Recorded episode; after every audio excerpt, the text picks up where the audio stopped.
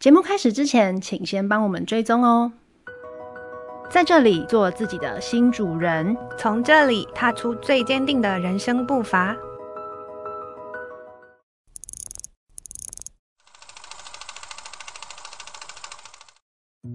Hello，大家好，欢迎来到野莓之地，我是孙孙医师。Hello，大家，我是 Y Y。今天呢，我们的主题是野莓电影院。嗯，那我们今天呢要看的是一部韩剧。对，好的，那这部韩剧的名字叫做《遗赠的秘密》。嗯，那我们先请 Y Y 来为我们简述一下它的剧情好吗？好啊，嗯、呃，这部戏其实它的主角是一个姓尹的女孩子。嗯、那一开始呢，演的是这个女孩子她的生活，她是一个大学的助教吧。嗯，那。她的工作不太顺利，就是受到教授的打压，然后婚姻也不太美满，就是跟老公很常吵架，嗯、就是一个非常黑暗的中年妇女的生活的感觉啦。然后有一天呢，她接到电话说她的叔叔死掉了，但是她在此之前好像完全不知道她有一个叔叔，就是突然说她叔叔死了，然后她就呃，因为因为她已经没有其他家人了，所以她就负责去操办她的叔叔的葬礼，然后在她的叔叔的葬礼上就遇到了一个有有。有点神色诡异，然后动作也非常猥琐的一个男子，说他是这个女主角的弟弟，嗯、然后这样激动的冲上前，就是跟这个女主角想要有一些情感上或是肢体上的连结就是了。然后女主角就吓坏了，因为她她就是没有没有接受过自己有叔叔的这个消息，然后突然间又多了一个弟弟，然后这个弟弟呢说他是女主角同父异母的弟弟，然后女主角当然就对这个弟弟非常厌恶，因为这个女主角她的家庭生活也原生家庭不是很美满，她爸爸。在他很小的时候就抛弃他跟他妈妈，然后就离开他们了，所以他当然也不喜欢知道，就是爸爸后来成立的家庭是什么样子嘛，所以他也很排斥这个弟弟。但是诡异的是呢，他的叔叔过世，然后这个弟弟出现之后呢，就呃，他得知了他们家有一块祖坟，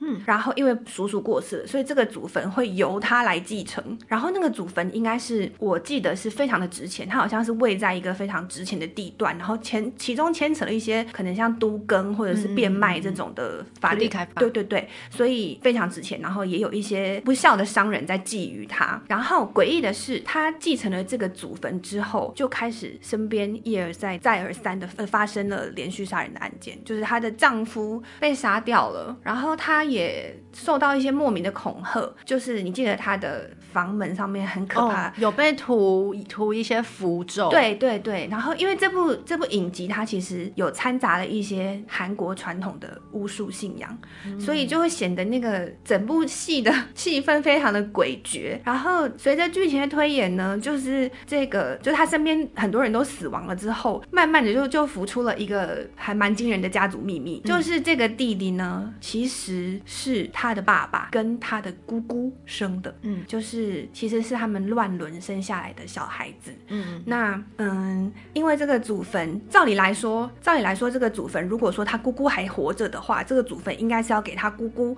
然后由他姑姑传给他姑姑的小孩，就是那个弟弟嘛。嗯，那他的姑姑为了不让世人知道说他的弟弟是这样子来的小孩，就是他想要隐瞒他的身世。嗯嗯，所以他就只好让嗯、呃、这个祖坟的继承者一一的一一的消失。嗯，对，所以这这个姑姑她是所有就是杀人案的背后的凶手谋划者。然后其实是一个蛮悲剧的故事啊，因为最后姑姑姑姑。也死掉了，对不对？我记得他冲进火场。对对对，他为了救这个他的儿子，跟他应该就是为了他救他儿子，就是救那个乱伦的小孩，所以他冲进火场，然后就就过世了。嗯、但因为他身上背负了很多条人命啦，他其实也是觉得他自己命命不是很好，然后迫于无奈，可能一生走来也有很多的不公平，或者是内心的怨恨吧。嗯，所以就是一个悲剧收场的韩剧这样。嗯，但是嗯，我在看的时候，其实他的结局有让我吓到哎。为什么？因为我我没有想过那个小孩会是乱伦的孩子，然后我没有想到是这个发展哦、啊。嗯哦，我我我在看的时候，其实我一开始就觉得说，这女的是怎么回事？是毛利小五郎吗？啊，你说她身边都会一直死人，是不是？对，就围绕在她身边的人都会死这样子。嗯，然后后来，呃呃，我其实看的时候，我我着重的比较特别有想法的，可能是女主角她对于她的人生好像很不满意。嗯。可是却无力改变。我觉得这女生其实蛮会演的，尤其是她跟她老公在那个车上吵架的时候，对，我觉得他们的那个情感的宣泄蛮到位的。哦，但是确实她就是因为她她发现她老公外遇的时候，她没有反抗，或者是她只有生气，但是她也没有打算离婚。我记得他们两个还马上就一起去出席了，应该是他就、哦、教授的餐会，对对对对对，教授的餐会。嗯嗯，然后教授对她也是有点权势的，就有点毛手毛脚。对对对，但是她也没有就是没有反抗。嗯，我觉得她感觉像是一个蛮传统，就是受迫的这种地位的妇女。她应该是被 me too 了吧？我觉得是。好，那那我们就来呃顺着那个剧情来聊好了。嗯那一开始啊，我们可以看到女主角她她的生活其实她不是很满意，对，嗯，她其实对她老公是很不信任的，嗯，然后她在工作上面她的升迁也不是很顺利，对，就是我记得她一开头她帮教授写了书还是什么发表的一些文章，可是都是教授冠名，对，然后她没有得到什么实质的升迁，嗯哼。然后剧情进展到中段的时候，其实声线的是另外一个女生，没错。然后另外一个女生是一个，就是呃父母辈跟教授之间有认识的那样子的关系，嗯，就是靠关系上位的。对对对，就比较像是这样。嗯、然后这个女生当然就是有点觉得很受委屈嘛，心生不满。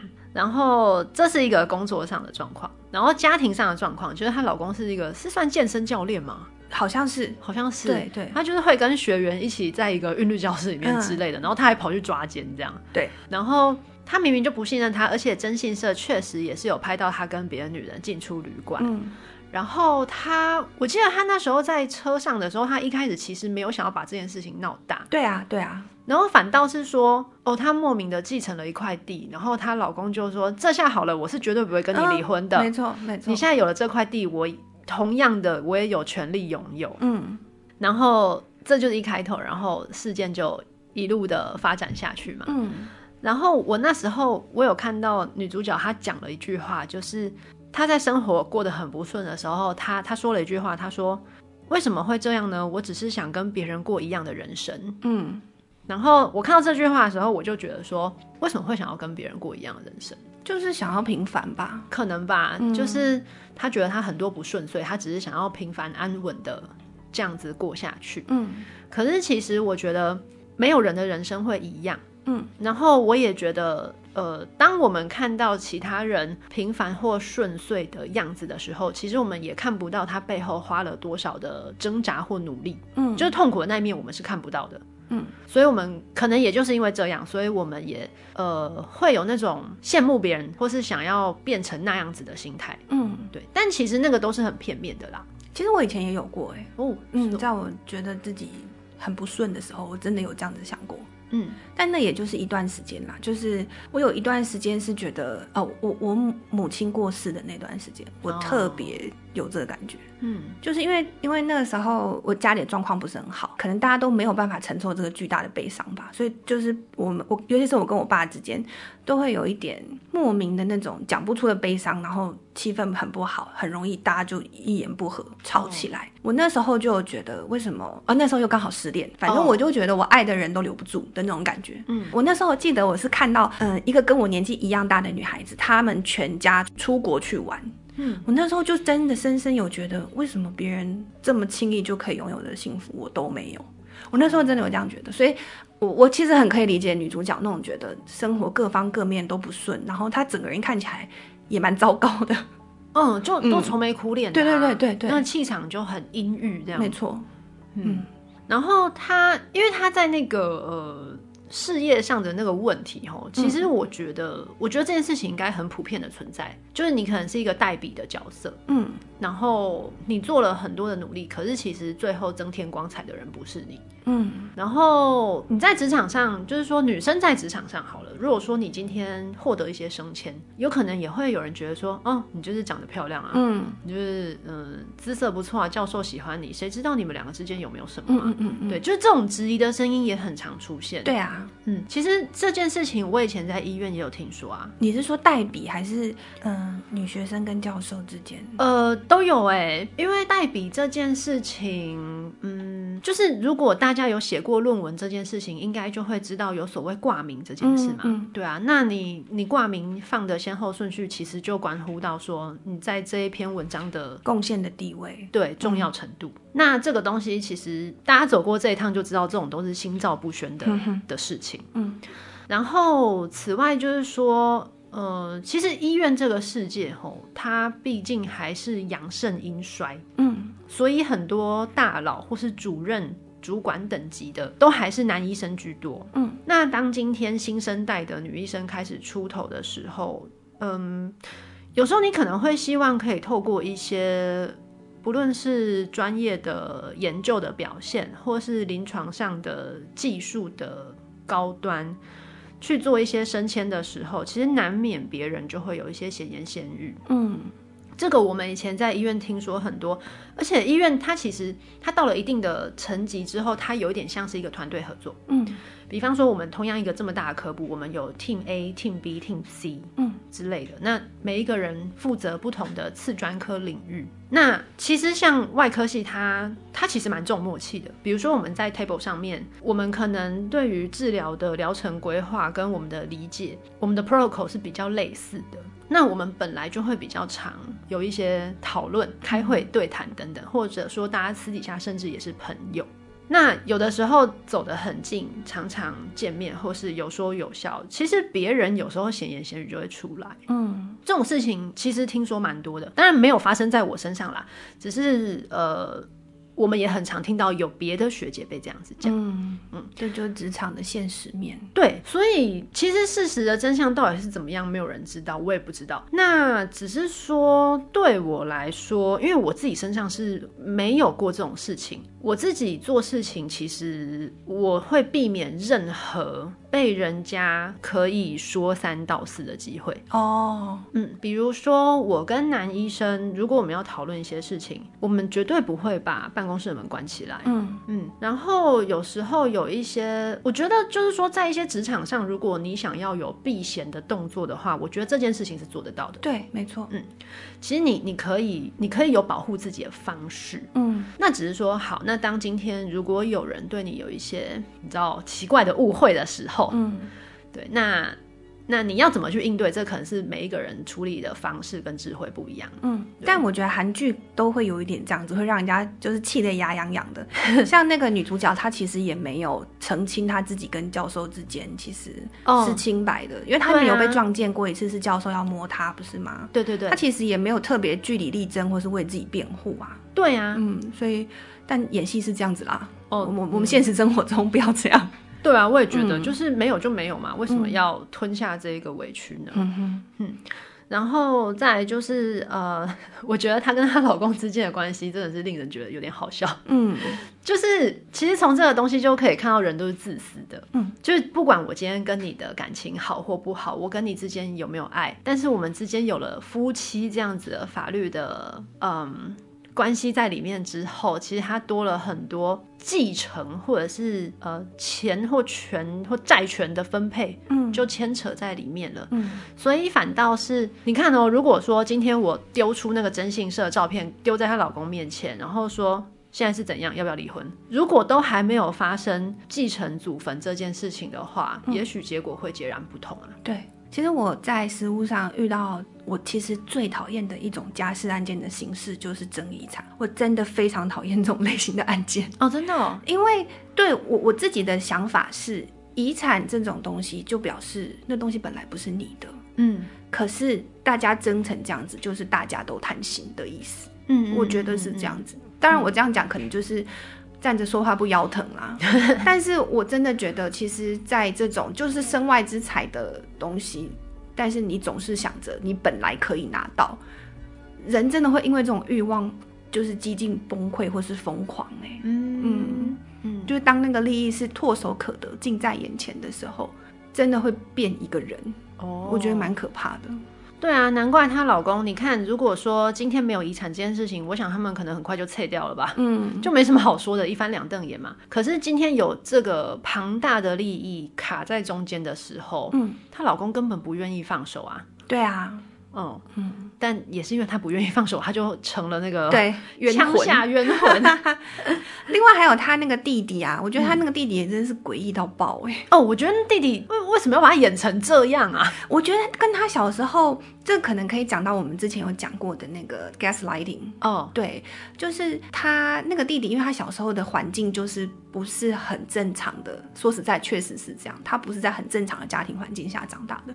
他的妈妈可能也有一点点觉得亏欠吧。总之就是把他捧在手心上，然后舍不得他受半点委屈，然后可能给他灌输的观念也是，就是会让他变成一个非常内向、很脆弱，或者是很。很软弱，个性很软弱的一个男生，嗯、然后他可能也有点社交障碍吧，就是不知道怎么表达自己的情感，或者是不知道人家其实很怕他，嗯，嗯，就是一个很诡异的存在，看起来就很变态啊，嗯、就任何人都会想要离得远远的。对，但他其实心地是善良的。对对，可是这就是好，这又回到一件事情，就是说，好，你你今天内心是善良的，或者说你其实是很有才能的，嗯、肚子里是很有墨水的，可是当你今天那个传达表现是有问题的时候，其实别人没有办法正确的接收到你的讯息。对啊，就他三番两次是想要去提醒他姐，他对他姐是有爱的，嗯，他要去帮助他，可是他表现出来怎么看都觉得像是他要去害他姐，他要去杀他姐。真的，要是有人拿鸡血涂我家门的门口，而且搞成这样，我真的是 跟他没完呢。对啊，那太恐怖了。嗯对啊，所以就是哦，社交障碍真的是很可怕。就是我觉得他妈妈要负一部分的责任嘛。哦哦，就是、对对对、嗯、对，我觉得他妈妈也是一个悲剧人物。可是他妈妈，其实我在看那部戏的时候，我觉得他妈妈跟他哥哥之间的关系也非常奇怪，很怪、欸。就是只是因为他兔唇，他哥哥就真的就是把他呵护至极，舍不得他受一点点挫折或委屈。对对对，嗯、那个照顾有点病态。对对，没错。但是也也就是这样子一路病态的照顾下来，让。他弟弟变成了这样子的存在，嗯嗯嗯，就真的就蛮家庭悲剧的。对啊，嗯。然后呃，他后面也有提到一些，像比方说土地开发啦，然后继承权的部分。嗯。然后哦，我这边其实有一个疑问呢，就是说，因为那个呃那个弟弟啊，嗯，他们一直说这个弟弟呢，他没有入到尹家的族谱里面。对。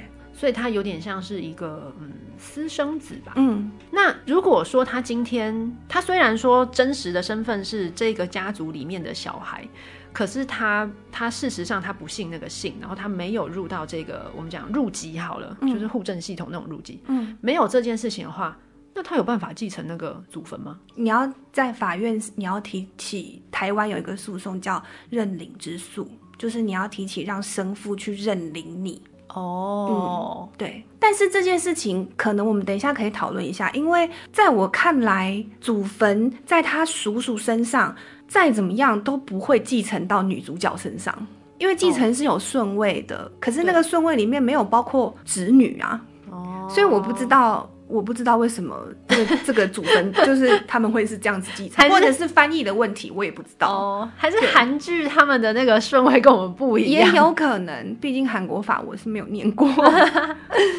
好，然后再来的话就是，呃，他其实后来有提到说，呃，就是最后那个结局的的的的确定，就是他们靠亲子鉴定嘛，嗯，去分析出来说。就是这个身故的人跟这些人到底什么关系？对对对对。然后我我这时候就是我看到那一段的时候，我突然就有一种豁然开朗的感觉。嗯，就是天哪，前面那么多牛鬼蛇神装神弄鬼，对，其实跟这个案情一点关系都没有。对，那什么东西？然后还有一些女巫，然后撒鸡血什么的。对啊，最后还是得靠科学的力量让真相大白啊。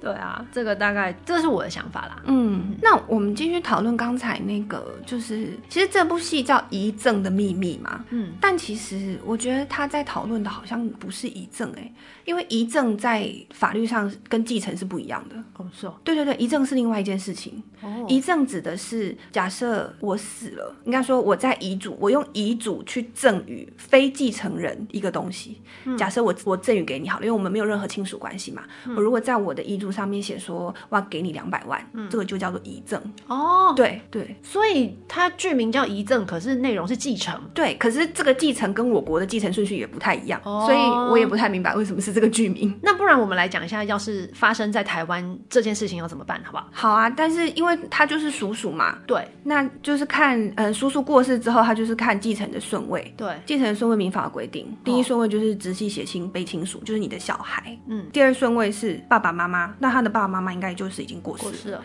对，第三顺位是兄弟姐妹，所以那个姑姑是可以继承的。哦，对，但是那姑姑不愿意出面嘛，他最后没有提到姑姑不愿意出面，因为他怕他一出面，他的小孩子就是。因为生母跟小孩的血缘关系是不需要法律，他他只要生下来就是认定他是你的小孩，对，就从他肚子出来的。对，所以我在猜，可能是姑姑如果现身的话，那姑姑拿到了，姑姑死掉的时候，他要给的就是这个小孩。可是这个小孩呢，他没有办法被曝光是他的妈妈是姑姑，对，所以可能应该是这样子，他不愿意出面。那如果姑姑死了，嗯，然后这个小孩不能曝光的话，这一份会到谁身上？就国国国有财产局啊。就他没有其他的继承人的话，哦，是哦，对啊，所以也不会到女主角身上。女主角是爸爸，不会啊，不会。就是我刚刚说没有侄子跟侄女这个啊，第四个顺位是祖父母。哦嗯，很显然已经过世了。对对，所以根本没有哦，所以就变成国家的。对啊，哦，那他应该学会写遗嘱，说我要给某某某这样子。嗯、对，哦，但是因为他肯肯定也是没写嘛，还是还有写，但是我们忘了。他应该是没有，我觉得他没有什么法律知识。嗯，好，那就是就是，如果是依我国的法律的话，这块祖坟就是国有这样。所以当那个叔叔挂掉之后，就来通知女主角这件事情。嗯。这件事本身就很奇怪，哎，对啊，嗯，哦，他通知女主角可能是为了举办葬礼啦，就是联联络他在世的亲人嘛。对对对，那祖坟这一块到底怎么到女主角身上的？这个我真的就不知道，不确定。对，哦，好吧，就是如果说啊，当然大家不知道韩国的法律是怎样，但是如果这件事情是发生在台湾的话，那这些人就是白忙一场啊。对。啊，我刚才提到的那个顺位啊，就是继承人那个顺位是配偶是另外的哦，配偶是一定有的。嗯，我刚刚讲的那个是除了配偶之外的继承顺序哦，嗯，OK。然后配偶如果说跟不同顺位的人一起继承的话，他的应继份也会不一样。应继份是什么？应继份就是你你就是被继承人死掉之后，他的继承人应该继承的每个人的份额是多少，那叫应继份。哦，嗯，就比如说第一顺位直系血亲卑亲属嘛，假设有四个小孩，那就是一个人四分之一，在没有配偶的情况下嘿，嗯，那如果是有配偶的情况下，跟第一顺位一起继承的话是均分，所以就是一个人五分之一。哦，对对。OK，然后如果是跟第二位第第二顺位跟第三顺位继承的话，是二分之一，就是配偶先独拿二分之一，剩下的四个小孩分二分之一。嗯嗯，然后如果跟第四顺位的话，是配偶可以拿三分之二。哦，就一路那个比重不一样。嗯。对对对对对，就是如果都是小孩的话，配偶是拿最少的。哦，对，那这个是如果是钱的话比较容易分，啊，如果是一块地怎么分？嗯，那就是那是分割的方式。所以是分割土地，呃，就是看他们，嗯、呃，应该说，因为如果是不动产的话，实物上的分割方式很多，可是他就是五个人一起共共同共有那块地，那你们要再去分割，那是分割的事情。哦，在实物上，你拿到就是比如说长辈过世了之后，你要先去做继承登记，嗯，继承登记就是让所有的继承人共同共有那块那坨遗产，它就是一个包裹，嗯，这个有点复杂，是因为它会讲到一些共有的概念。但是总之就是你们五个人共同共有那那块包裹，在还没有去分割之前，那块都是你们五个共有的，这样。OK，但是之后那个，比方说有有一栋房子，有一块土地啊，这些房子土地怎么处理？那就是这几个人再去之间讨论。如果你们可以协议分割的话，协议分割遗产，那你们就是写协议分割，然后可以拿去呃地政事务所或者是国税局去跟他做说你们你们已经协议分割了，就依照遗嘱或者是你们的协议书去登记。但是如果协议不了的话，就是上法院分割遗产，oh. 就是可能我会接到的那种我觉得不喜欢的诉讼哦，oh. 嗯，大概是这样，嗯，因为通常会上法院，就是之间沟通有问题。对对对对，嗯嗯嗯，了解了解。好，那呃，除了遗产的这个继承之外啊，呃，Y Y 有比较想要聊什么样的议题吗？啊，刚才我们提到应继份嘛，嗯，可能可以特别说明一下特留份。嗯，我觉得大家应该都听过这个词，特留份就是。我没有听过，没关系，那就是你还没有处理到遗产的事情，是好事，是好事。嗯，特留份，特留份意思是说，法律保障你，你是一个继承人的话，你最低最低可以继承到的份额是多少？就是。嗯就是比如说，嗯，我过世了，我有小孩，我有老公，但是我把我所有的财产就两百万赠与遗赠给你了，嗯，那我的小孩跟我老公就什么都没拿到啊，对。对吧？这个这个状况是法律不允允许的。哦，是哦，对对，哦，法律有保障他们的特留份，OK，嗯，那特留份多少呢？就是如果是配偶跟直系血亲卑亲属的话，特留份是他应继份的二分之一。哦。对，所以也就是假设我有两个小孩，一个老公，嗯、那他们照理来说是一个人一百万嘛，嗯、对吧？那他们的特留份就是一个人五十万。哦，嗯，然后多余的你才可以给那个你你真的遗嘱写的那个非亲非故。实物上会是这样子，因为我给你两百万，一定是你就拿两百万了嘛。但是这三个人就是我的小孩跟我的配偶，可以跟你请求扣减，就是你要给他们各五十万。哦，原来如此。嗯，OK，嗯，那哎，我想到一个问题，嗯，我们现在讲的都是。留下来的东西是正的，啊，如果是负的嘞，嗯、是哦，那个负债怎么办？负债呢，在以前有一种叫负债指还的概念哦，父债子偿啦，这种现在已经没有了。现在的民法都是限定继承，所谓的限定继承就是你继承了你。呃，被继承人的债务或者是权利，你只在你继承的财产里面负责他的债务，你不会需要拿你自己的钱去帮你爸爸还债的意思。就比如说你继承了五百万，然后但他的负债有一千万，你也只需要就这五百万去对债权人